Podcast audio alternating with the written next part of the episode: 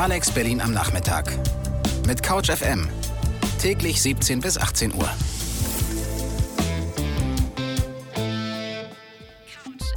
Couch FM. Gästezimmer.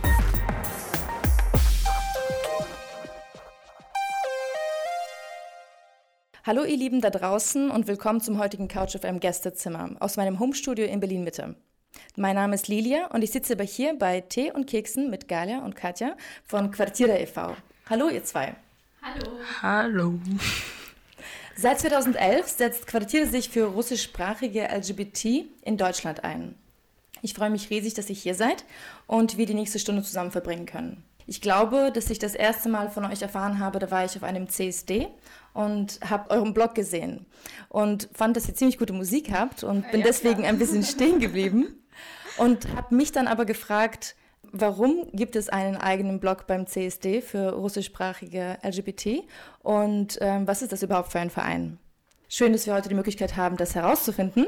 Und wir werden auch darüber sprechen in der nächsten Stunde, dass ihr einen Pride Marsch in Marzahn organisiert für nächste Woche, warum das so besonders ist und auch darüber, wie Russlands Innenpolitik sich auf eure Arbeit auswirkt und andere Themen. Wie im Gästezimmer üblich, habt ihr die Musik mitgebracht? Ja. Zur Einstimmung hören wir einen Song, den man ja fast schon als Klassiker bezeichnen würde. Jesse Schloss Somar auf Deutsch Ich habe den Verstand verloren mhm. von Tattoo. Warum habt ihr diesen Song mitgebracht? Oh mein Gott, das ist einfach, ja, als du schon gesagt hast, das ist ein Klassiker und wir haben das immer im CSD und wenn dieser Song äh, spielt, dann tanzen einfach alle. Dann hören wir das mal.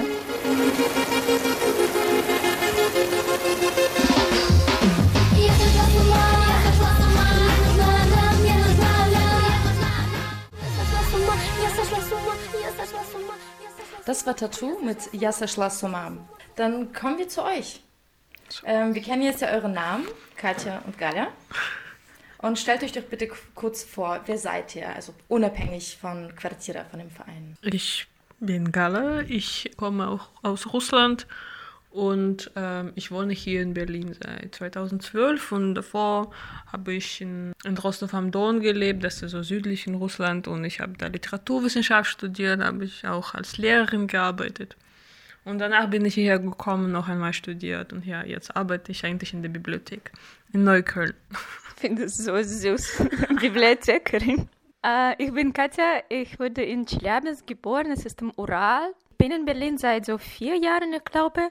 Ähm, ich habe unter anderem Gender Studies studiert und habe hier in Berlin ein schwules Museum gearbeitet. Und jetzt mache ich äh, eigentlich Software Engineering. Okay, und dann kommen wir zu dem Verein Quartiera e.V. Wofür steht der Name Quartiera? Es ist ein ähm, Zusammenbringen von zwei Wörtern, von Queer und Art zusammen und auch für Quartiere selbst. Also Quartiere auf Russisch bedeutet Wohnung. Und ja, wir verstehen uns ein bisschen wie ein so WG. Es hat gestartet mit äh, einer Gruppe von Freunden und Freundinnen, die sich so sehr künstlich engagiert haben und ganz viele sehr coole Performances gemacht. Also künstlich und auch ähm, politisch. Und was macht der Verein? Also welche verschiedenen Projekte habt ihr? Oh mein Gott, das ist so schwer zu beantworten, weil wir haben alle verschiedene Sachen und wir sind sehr so horizontal organisiert und das bedeutet, dass jeder kann mit einer Idee kommen und dann macht Person diese Idee mit so Ressourcen von Quartiere.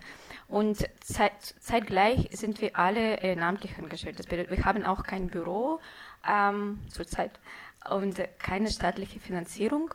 Und dann, ja, es ist einfach, wir ma machen alle möglichen Sachen. Also zuerst wir treffen uns monatlich mindestens für so ein ähm, einfach so Community-Treffen. Dann machen wir ähm, verschiedene Aufklärungsprojekte. Jetzt läuft ein Projekt, der heißt ähm, Rasnabrazia heißt Vielfalt. Und ja, es ist mit Akademie Welschlösschen und da machen wir so ähm, Aufklärungsworkshops. Für russischsprachige Community, nicht LGBT, aber so mhm. einfach für diejenigen, die im pädagogischen eher im Bildungsbereich tätig sind und Ja, genau. Oder für Eltern. für Psychologen, für Sch Lehrerinnen, Lehrer. für russischsprachige Leute in Deutschland, die tatsächlich nicht mit LGBT zu tun haben. Wir werden gleich darüber sprechen, ob sich politische Ereignisse in den Ländern der ehemaligen Sowjetunion, besonders die Russlands, auf eure Arbeit in Berlin auswirken. Davor hören wir einen Newsflash von unserem Couch of M-Redakteur José über die Lage von LGBT-Menschen in Russland.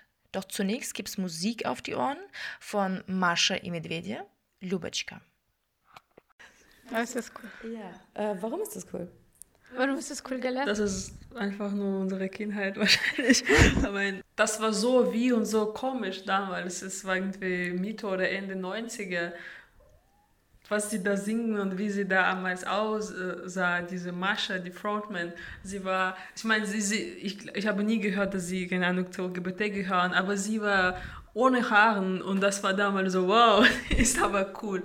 Und da kommt eigentlich auch ein deutsches Wort Liebe, weil Lubatschka auf Russisch Luba, Lubov, äh, das ist Liebe und das ist da. Dann musikalische Liebesgrüße aus Russland von Mascha Medvedi, Lubatschka.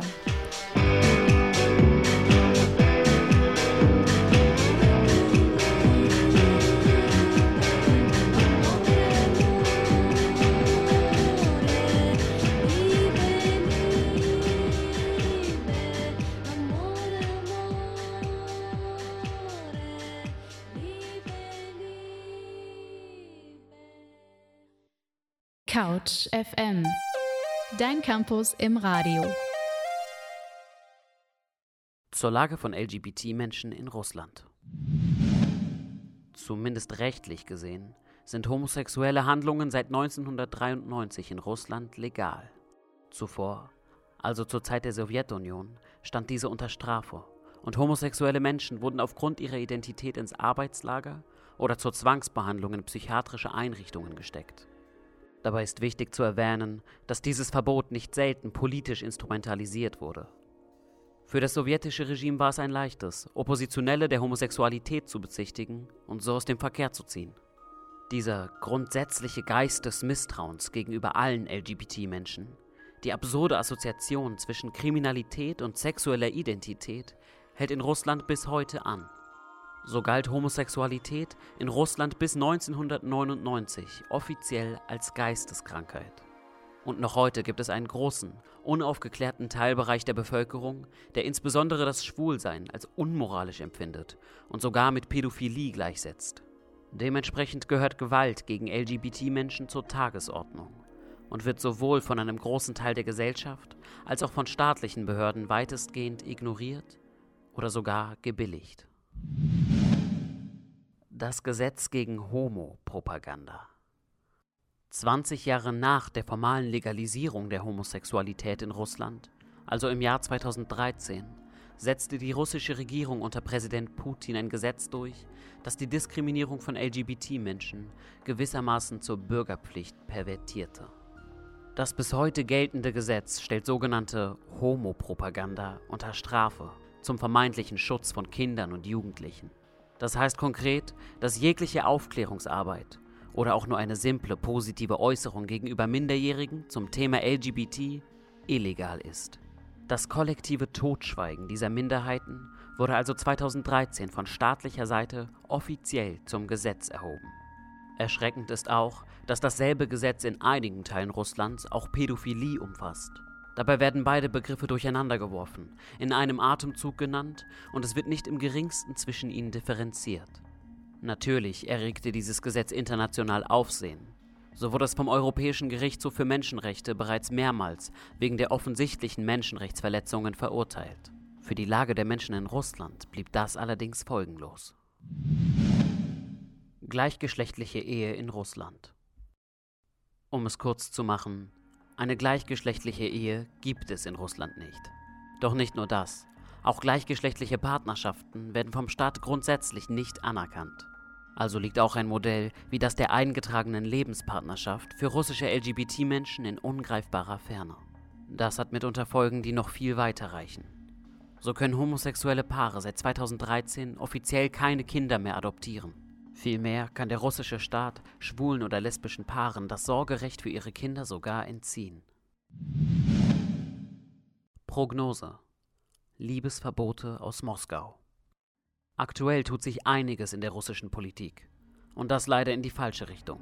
Nachdem in den letzten Monaten viel darüber debattiert wurde, ist es mit Juli 2020 offiziell. Die von Präsident Putin angestrebte Verfassungsänderung wurde mit einer eindeutigen Mehrheit durchgewunken. Putin, der nun bis 2036 im Amt bleiben könnte, ist bekennender Gegner der Homo-Ehe und sagte bereits aus, dass es unter der neuen Verfassung keine gleichgeschlechtliche Ehe geben werde. Unter anderem rechtfertigte er dies mit dem Verweis auf mögliche gesellschaftliche Unruhen und Gewalt, zum Beispiel in Tschetschenien. Dort war es im Jahr 2017 zu einem Vorfall gekommen, der eindrücklich unterstreicht, in welcher Lage sich LGBT-Menschen in der ehemaligen Sowjetunion befinden. 100 Männer waren bei einer polizeilichen Razzia festgenommen worden. Drei starben an den Folgen des brutalen Einsatzes. Der Grund für das drastische Handeln der Beamten? Die Männer waren homosexuell. Sonst hatten sie nichts getan. Offizielle Stellen dementierten dieses Verbrechen übrigens. Ironischerweise wurde im Kontext dieser Verlautbarungen einmal mehr klar, welches Weltbild, welche grausige und zugleich völlig verblendete Ideologie in Teilen der ehemaligen Sowjetunion vorherrscht. So ein Übergriff könne gar nicht stattgefunden haben. Homosexualität gäbe es dort nämlich nicht. Vielen Dank an unseren CouchFM-Redakteur José für den Newsflash über die Lage von LGBT-Menschen in Russland. Ihr hört CouchFM bei Alex Berlin auf der 91.0. Zu Gast sind heute Katja und Galler von Quartiere e.V., einem Verein zur Unterstützung russischsprachiger LGBT in Berlin. Und mein Name ist Lilia. Wie wir gerade hören konnten, spitzt sich die Lage für LGBT-Menschen in Russland weiter zu. Daher ist meine Frage an euch, Katja und Galle, wie wirken sich politische und damit auch gesellschaftliche Veränderungen in der ehemaligen Sowjetunion direkt auf eure Arbeit aus? Kann ich zuerst was sagen zum Newsflash? Natürlich. Also ähm, mit äh, der ähm, Lage in Tschetschenien, ich finde, das ist sehr so mh, wichtig zu verstehen, dass diese Menschen wurde homosexuell, als Homosexuellen bezeichnet von Staat selbst, also von Polizei selbst. Das bedeutet, dass äh, Kontakten von diesen Männern waren im so ähm, Kontaktliste auf dem Handy von anderen Männern, die schon vor, ähm, für Homosexualität sozusagen festgenommen wurden. Und niemand weiß tatsächlich, ob diese Menschen sich selbst als, als ob alle diese Menschen ähm, sich selbst als Homosexuellen bezeichnen. Und das ist auch, ähm, ich glaube, eine wichtige Facette, Facette ähm, von diesem Problem. Also was ist genau homosexu homosexuell für uns hier in Berlin, für Moskau und dann für Tschetschenien? Ich glaube, das sind drei verschiedene Sachen. Ja, also man tendiert das, ähm, dazu, da das Problem ein bisschen zu simplifizieren, ich finde. Und wenn du sagst drei verschiedene Sachen, wie würdest du, wie würdest du das unterscheiden? In Tschetschenien ist es also ganz anders. Es kann sein, dass man sich überhaupt nicht als homosexuell, Homosexuelle bezeichnet. Man hat aber die Beziehungen, die sexuelle Beziehungen mit anderen Männern. Und das ist so ein bisschen anders als als Identität haben. Und dann haben diese Männer meistens auch Familie, so sie haben Frauen und sie haben Kinder. Und es kann auch sein, dass sie für diese Frauen diese Kinder tatsächlich sehr warme ähm, Gefühle haben, weil es ist tatsächlich die Familie ist. In diesem Sinne ist es sehr anders, wie Leben aussieht. Und dann, wenn man einfach ohne Kontext ähm, in Berlin sagt, also ja, in Tschetschenien homosexuelle Männer äh, würden verfolgt, dann sieht man nicht sofort äh, dieses Kontext. Mhm. Also der Fakt würde ja trotzdem bleiben, dass da Männer verfolgt, verurteilt wurden, also vom Staat, zumindest so, dass da Repressionen sind vom Staat, ja. wegen homosexuellen Handlungen. Also Tschetschenier äh, oder so Ramzan Kadyrov selbst sieht einfach Maskulinität für diesen Männer sozusagen verloren. Und dann denkt er, das ist schon genug, äh, um diese Männer dann foltern oder zwar zu töten. Ja, ich verstehe. Also das ähm, ist natürlich viel komplexer, als wie das oft dargestellt wird in den, in den Medien und es ist wichtig, auch solche Details dann nochmal zu betonen. Ich würde trotzdem gerne auf meine Frage zurückkommen, und zwar inwieweit sich die ja, politischen Veränderungen, auch solche, wie wir gerade besprochen haben, in Tschetschenien 2017, auf eure Arbeit in Berlin auswirken, auf die Arbeit von Quartiera e.V. Vielleicht jetzt kann ich nicht alles sagen oder an allen Sachen erinnern, aber ich würde sagen, dass was es jetzt jetzt gegenwärtig passiert mit dieser Konstitution, wir haben noch keine Folgen erlebt. Ich glaube, es wird einfach noch mehr, was wir schon ähm, auch früher hatten, noch mehr Anfragen von Leuten aus äh, postsowjetischen Ländern kommen, äh, beziehungsweise aus Russland, die möchten ihr Staat ver äh, verlassen und natürlich uns Fragen stellen, was soll ich machen, helfen Sie mir bitte, ich kann nicht mehr und ähm, das eigentlich seit 2013. Ich bin in Quartier seit 2012. Seit 2013 machen wir intensiver oder weniger oder mehr intensiver diese Asyl oder Unterstützung von asylsuchenden Personen. Und was wir erleben, das ist unglaublich. Unsere Arbeit, diese Asylarbeit ähm, beeinflusst unglaublich viel unser, unsere Tätigkeit und manchmal nimmt unglaublich viel Kraft und äh, viele Jahre, es war unsere Haupttätigkeit, Hauptarbeit und wir hatten gar keine hm, Kapazitäten für andere Projekte. Mhm. Und was wir erwarten und was war immer früher sozusagen wurde mehr und mehr diese Anfragen. Und das Problem ist nur, dass wir dürfen eigentlich aus Deutschland nicht sagen, wenn Leute noch nicht in Deutschland sind, zum Beispiel in Kasachstan und Usbekistan oder in Russland, wir dürfen keine eigentlich richtige Auskunft geben. Wir können nicht ihnen sagen, ja, machen Sie so und so, natürlich helfen wir Ihnen, weil es eigentlich verstößt gegen deutschen Recht, äh, dass wir sind keine schleppen, wir schleppen keine Leute so über, wir dürfen das nicht. Und das ist richtig, richtig eine so Grauzone, was äh, und wir müssen wirklich immer denken, darf ich das jetzt da schreiben, nicht. Und es ist natürlich immer sehr schwer. Das ist alles. Und als wir angefangen haben, niemand hat überhaupt mit Asyl, LGBT-Asyl sich beschäftigt. Wir waren die Erste überhaupt und wir, waren, wir wussten nichts. Ja. Und deswegen äh, einfach nur diese Frage, ich erwarte wirklich, dass es wird noch mehr Einfragen kommen und alles, was da passiert, wir machen nicht so viel da. Deswegen kann ich, ich glaube, das muss man schon LGBT Vereine und Organisationen im postsowjetischen Raum fragen. Wir sind trotzdem hier und erleben äh, eigentlich nicht so viele äh, Folgen von diesen ganzen ähm, schrecklichen ähm, Gesetzen, schreckliche Änderungen oder im Gegenteil Stagnation, was wir da erleben, nicht nur in Russland. Aber was wir erwarten als russischsprachige LGBT-Organisation hier, das ist mehr und mehr Einfragen von Leuten, die fliehen möchten. Nun gibt es ja in Russland ein Gesetz, das die Propaganda von nicht traditionellen sexuellen Beziehungen gegenüber Minderjährigen, also das sogenannte Homopropagandagesetz, unter Strafe stellt. Jetzt ähm, frage ich mich, wie sehr erschwert es denn die Informationsbeschaffung für jemanden, der zum Beispiel als äh, Homosexueller oder als Transsexueller das, ähm, das Land, also Russland, verlassen möchte? Nein, es gibt doch ähm, Organisationen in Russland und es gibt doch Aktivisten und Aktivistinnen, die sich mit Thema beschäftigen und sie sprechen ganz offen. Die Sache mit diesem Gesetz ist, dass es wird genutzt, genutzt wie ein Tool, um ähm, einzige Menschen herauszupicken und dann ähm, so vor Gericht zu stellen zum Beispiel. Es wird nicht äh, sozusagen äh, pauschal genutzt gegen alle. Naja, einfach nur, weil wenn du, es ist genauso wie mit, äh, mit äh, Massmedien oder mit, äh, mit Journalismus. Wenn dein Blog liest zehn Leute, du kannst schreiben alles, was du möchtest und da Leute können alles über LGBT wissen. Aber wenn du äh, Publikum und Followers mehr als 200.000 hast, dann ist natürlich kommt die Frage und dann kommen sie. Und das ist dann, äh, ich glaube, das ist der Unterschied.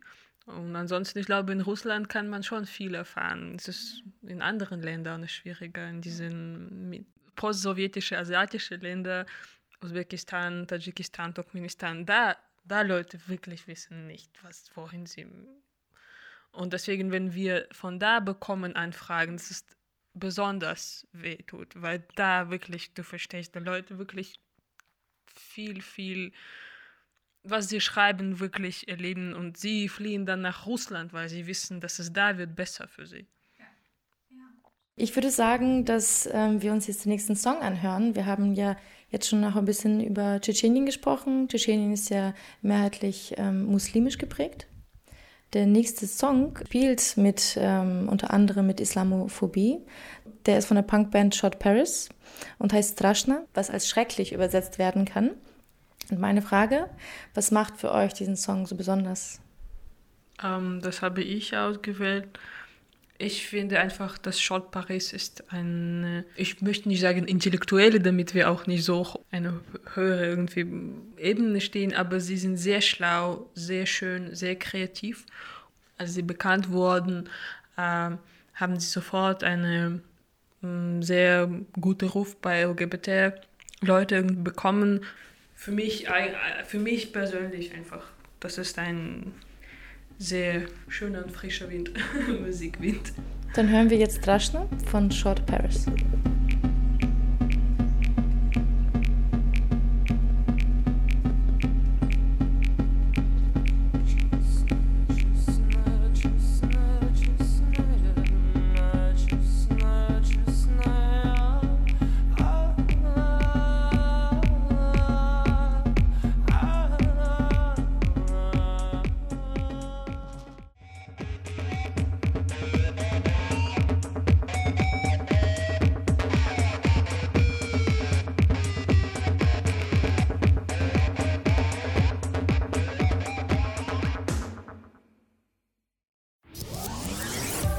Alex Berlin am Nachmittag.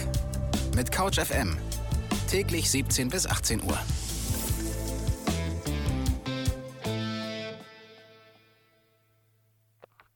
Schrecklich. So lässt sich der Titel, den ihr gerade gehört habt, übersetzen. Das war der Song Strashna von der St. Petersburger Band Short Paris. Ihr hört Couch FM bei Alex Berlin auf der 91.0. Zu Gast sind heute Katja und Gala von Quartira e.V., einem Verein zur Unterstützung großsprachiger LGBT in Berlin. Am Mikrofon für euch ist heute Lilia. Von Quartira e.V. wissen wir jetzt schon, dass seine Mitglieder versuchen, durch Informationsbereitstellung und Unterstützung Menschen aus postsowjetischen Staaten bei ähm, zum Beispiel Asylfragen zur Seite zu stehen.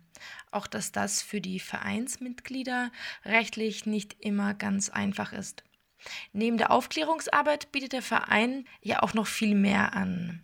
Mich würde dann noch viel mehr interessieren, was das noch für Projekte sind, mit denen ihr versucht, russischsprachige LGBT in Deutschland zu unterstützen. Ich kann über ein Projekt vielleicht sagen und dann Galle ergänzen. Okay. Also ähm, wir hatten zum Beispiel ein Projekt, äh, wenn wir ähm, Jugendliche aus ähm, Post-Sowjetunion eingeladen haben, hier zu kommen, also LGBT-Aktivisten und Aktivistinnen aus Post-Sowjetunion und ähm, da also brauchten wir viel Unterstützung, weil es war so ein Projekt, der eher für eine professionelle Organisation passt als für eine ehrenamtliche. Und eine von unseren äh, Projektmanagerinnen, äh, na, sie war doch eine einzige Projektmanagerin, sie war die Frau, die tatsächlich gerade jetzt nach äh, Berlin gekommen ist, weil sie verheiratet mit einer anderen Frau, die sie äh, in St. Petersburg äh, gelernt habe. Und diese, äh, die Frau von dieser Frau ist eine Deutsche und deshalb ist Mascha hier gekommen. Also ihr Name ist Mascha. Und ja, und sie hat mit uns tatsächlich die Möglichkeit, ein bisschen Berlin zu erfahren und so Leute kennenzulernen. Ich glaube, es war für sie sehr wichtig. Also außerhalb von der Tatsache, dass es war so tatsächliche Arbeit, so kurzfristig für zwei, drei Monaten.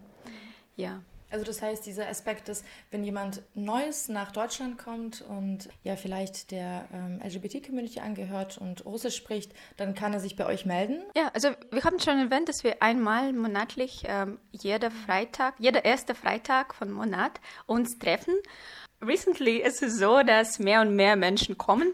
Also ja, und sie sind so unterschiedlich. Sie sind meistens ähm, neu nach Berlin gekommen und sie sind so queer. Ähm, sie sind so Studenten, Studentinnen und auch äh, Freiberufliche und auch Menschen, die einfach hier gekommen, weil ihre so Frauen oder Männer hier sind äh, und so weiter. Ja, und sie kommen einfach und treffen uns und dann vielleicht äh, äh, engagieren sie sich für unsere Projekte. Okay, das heißt, dann fasse ich das richtig zusammen, dieses monatliche Treffen ähm, steht nicht nur Mitgliedern offen, sondern da können auch Interessierte dazu Ja, kommen. klar, weil für alle, ja. Ihr hört es, liebe Couch FM-Hörer und Hörerinnen. Wenn ihr Katja und Galia persönlich kennenlernen möchtet, mit ihnen einen Tee trinken wollt, ein paar Kekse naschen möchtet, dann kommt zu ihrem monatlichen Quartiere e.V.-Treffen. Infos dazu gibt es auch auf unserer Homepage. Dort verlinken wir den Verein nämlich. Und jetzt frage ich mich aber, wirklich ganz blöd gefragt.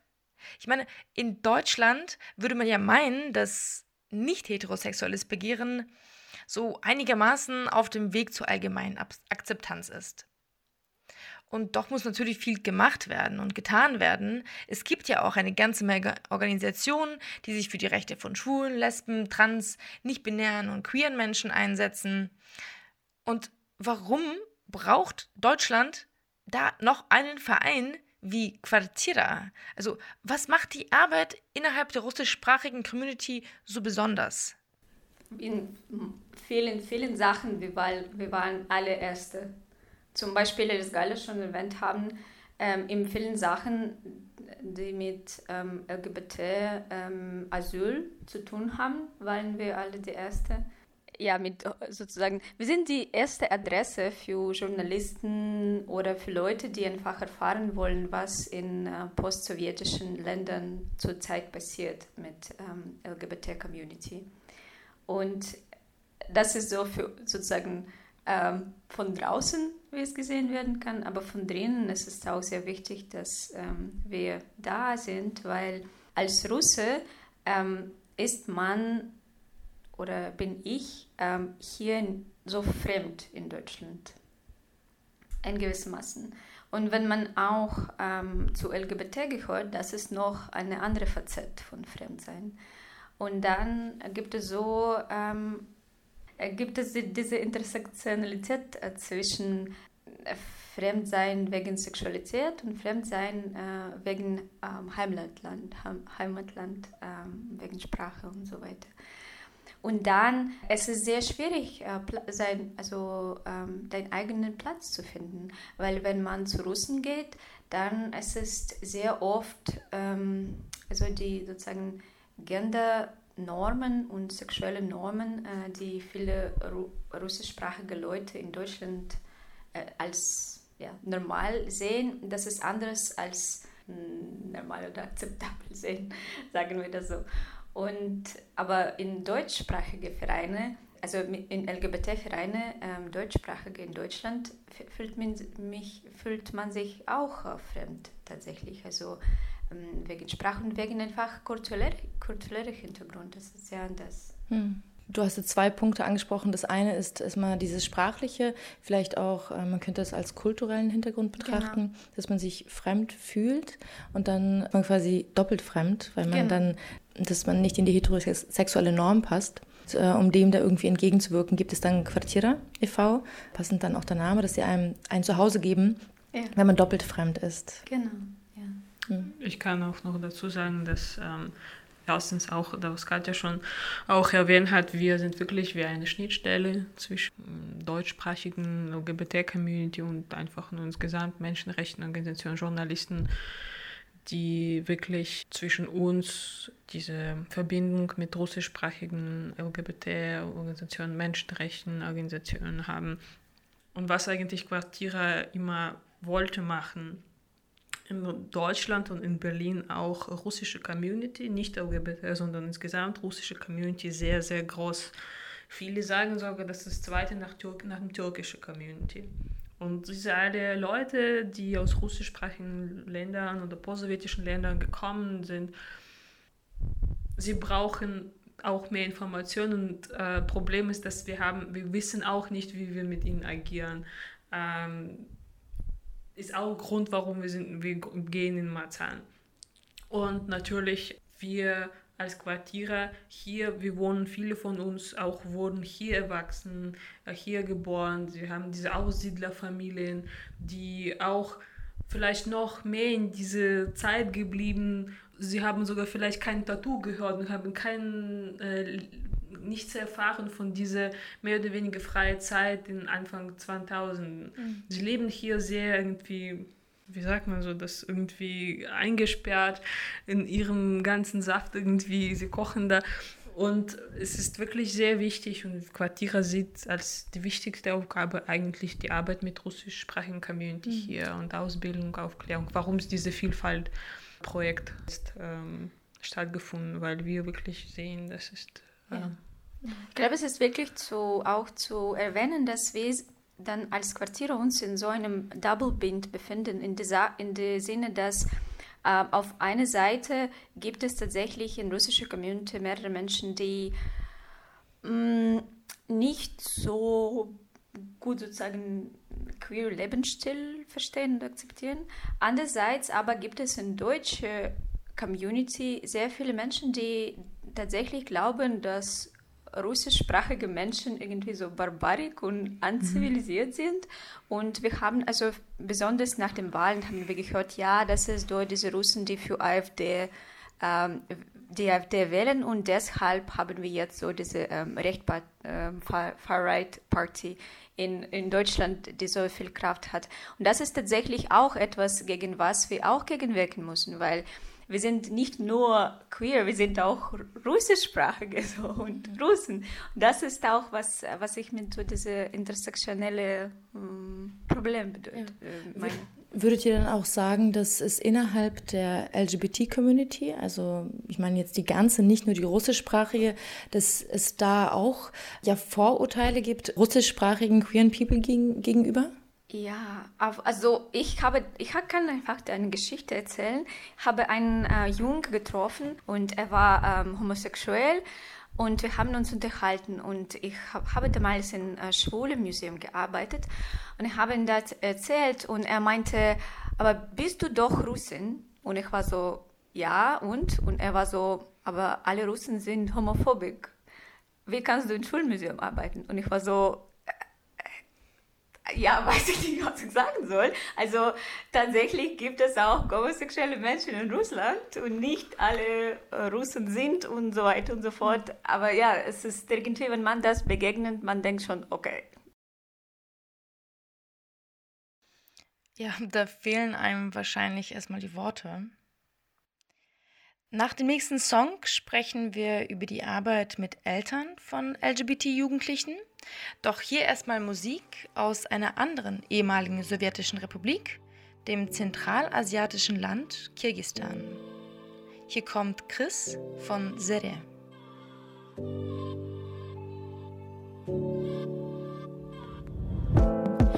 وقت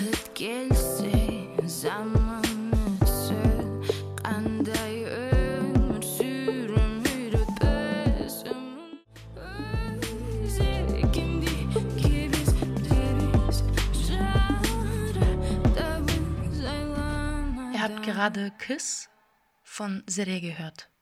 Kiss kann als Mädchen oder junge Frau übersetzt werden. Katja und Gala, warum habt ihr diesen Song mitgebracht? Wir haben jetzt in der Pause auch geredet, dass es in Kirgise jetzt ist wirklich äh, queer, LGBT-feministische Bewegung sehr stark, sehr wirklich machen, sehr viel, sehr so sehr mutig. Und ich habe einfach gedacht, das ist Song, was Lied, was man muss hören, einfach um das zu wissen, dass es diese schöne Frau, diese schöne Künstlerin existiert. Bei mir zu Gast sind heute Gaля und Katja von Quartiere e.V. Und ich möchte mit euch darüber sprechen, über die Begegnungen, die ihr organisiert habt für Eltern von LGBT. Was war der Grundgedanke dahinter? Warum habt ihr das gemacht? Wir haben zuerst dieses Projekt eigentlich für uns gedacht als weil wir alle Eltern haben, mit welchen wir meistens entweder Schwierigkeiten bei der Kommunikation haben oder irgendwie nicht alles, was man ausgesprochen hat.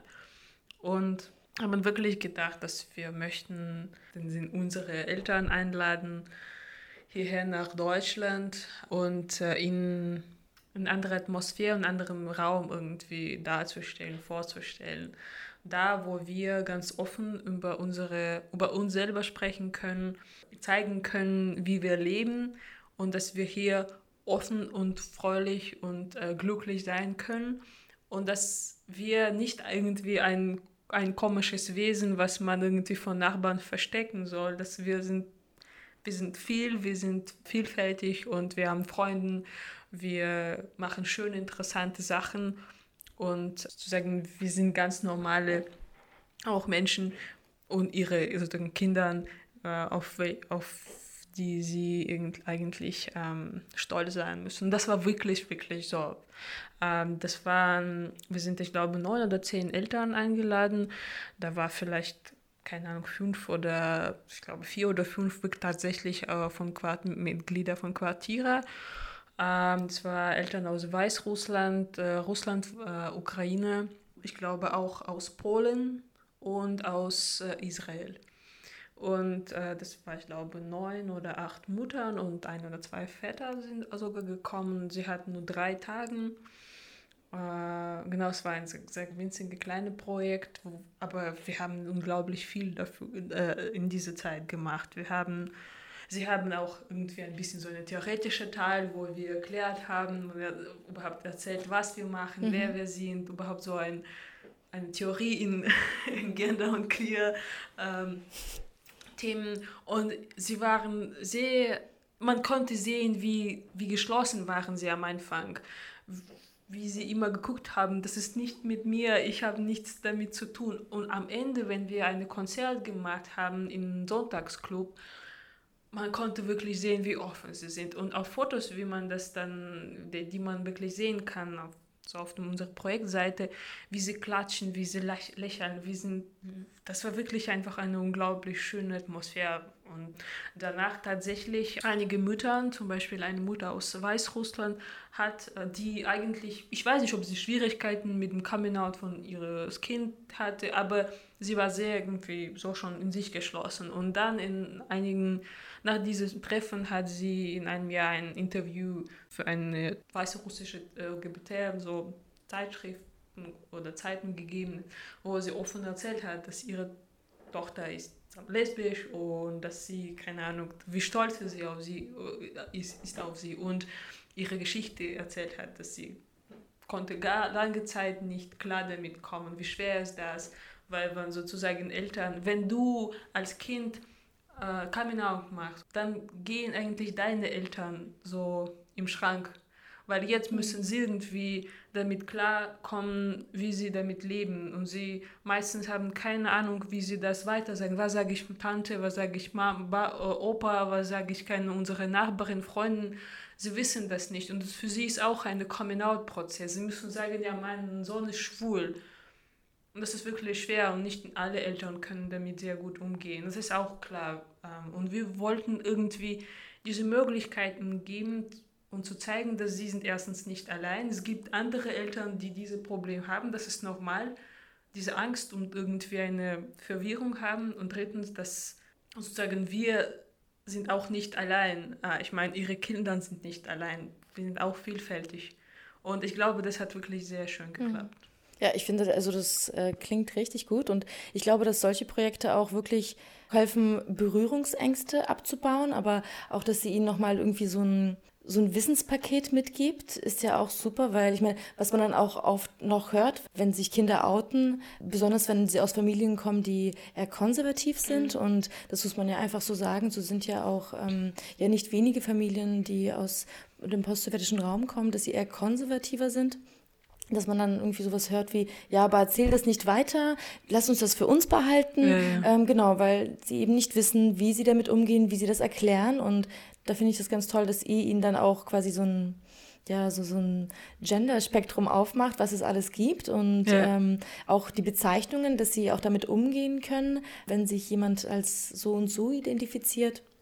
Und würdet ihr sagen, dass diese Form von Arbeit vielleicht sogar qualitativer ist, also mehr nützt, als zum Beispiel, äh, ich weiß es nicht, jetzt äh, Flyern zu gehen und ähm, Prospekte auszuteilen? Oder geht das eine nicht ohne das andere? Ich glaube, es, also beide Richtungen sind wichtig und eine, in einer wir sprechen über so Width, Width und die andere über Depth und ähm, ja, sie sind beide sehr wichtig. Und die Sache ist auch, dass die Leute, die zu uns kommen, also durch diese Projekte, zum Beispiel diese Elternprojekte, sie geben dann die Wissen weiter.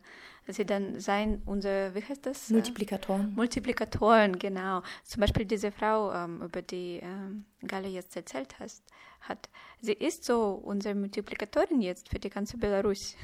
Genau, wir wollten eigentlich dann, sie haben tatsächlich, ich glaube, da in Weißrussland einen Eltern, LGBT-Elternclub gemacht, wo wirklich Eltern irgendwie kommen können, wenn ihre Kinder ein Coming Out gemacht haben und damit sie irgendwie damit lernen zu leben. und ja, das. Für den 18.07. habt ihr einen Pride Marsch in Marzahn organisiert. Ähm, so wie ich das jetzt auch ähm, gelesen habe, ist es der erste Pride Marsch in diesem Bezirk. Warum gerade dort? Also das glauben wir, dass es der erste Pride Marsch in diesem Bezirk ist. Und wenn jemand eine andere Information hat, dann... Äh, Dann schreibt uns auf Instagram, wir leiten es weiter. Ja, also ja, das ist sehr interessant. Wir hatten diese Idee für sehr lang. Wir wollten eigentlich ein Zelt da aufbauen und einfach so Flyers ausgeben.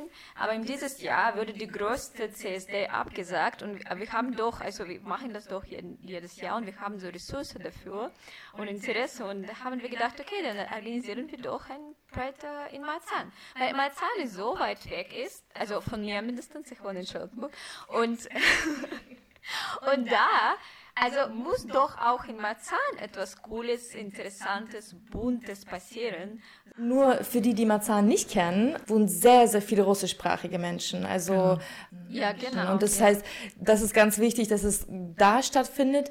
Wenn die Leute nicht zu euch kommen, dann geht ihr zu den Leuten. Genau, wenn ich nach Marzahn komme, dann fühle ich mich, als ob ich wieder in Chelyabinsk bin, tatsächlich. Ähm, und in Chelyabinsk und so in Vergangenheit in Chelyabinsk in, in äh, vielleicht äh, Ende der 90er Jahren. Ja, und wir wissen noch nicht, was uns da begegnet, aber wir haben schon, uns schon ganz gut vernetzt mit Marzahn-Organisationen. Da gibt es auch natürlich äh, LGBT-Menschen und äh, russischsprachige LGBT-Menschen. Queere Menschen. queere Menschen, genau. Und gibt es auch da ähm, queere, queere Organisationen und haben wir auch- uns auch vernetzt und für Pride angeladen. Ja, wir sind sehr, sehr ähm, gespannt, was das Dann sagt doch unseren ZuhörerInnen, wo sie wann genau hinkommen sollen, damit sie euch und die Vielfalt in Berlin unterstützen und feiern können. Am 18. Juli um 12 Uhr bei S-Bahn. Raoul Wallenberg Straße, das ist S7 Richtung Ahrensfelde. Genau, und da sammeln wir uns. Es wird zuerst eine, so eine kleine Speech-Teil vorbereitet. Wir haben Petra Paul ähm, ähm, eingeladen. Diese Frau lange Zeit war eigentlich, wie ich mich nicht irre, lange Zeit war auch Bürgermeisterin Marzahn. Jetzt sie ist äh, vertreten im, Bundestag.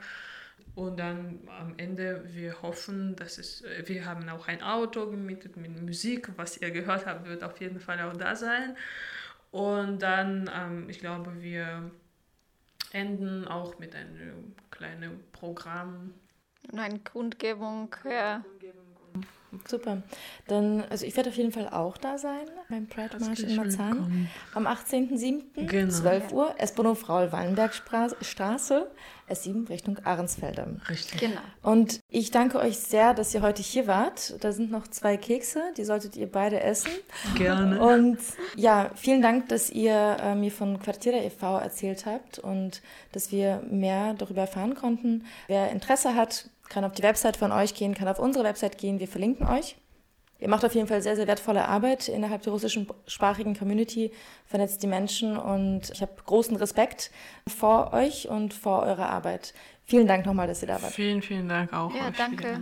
Danke für Einladung. Als Aufbruchstimmung hören wir noch einen letzten Song, ähm, wo es um Veränderungen geht, denn wir möchten ja alle, dass sich etwas bewegt, auch nach dem Pride Marsch.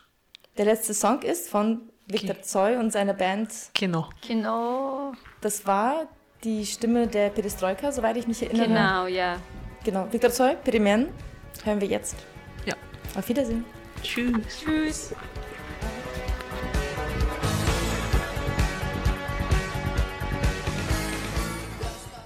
Couch FM. Dein Campus im Radio.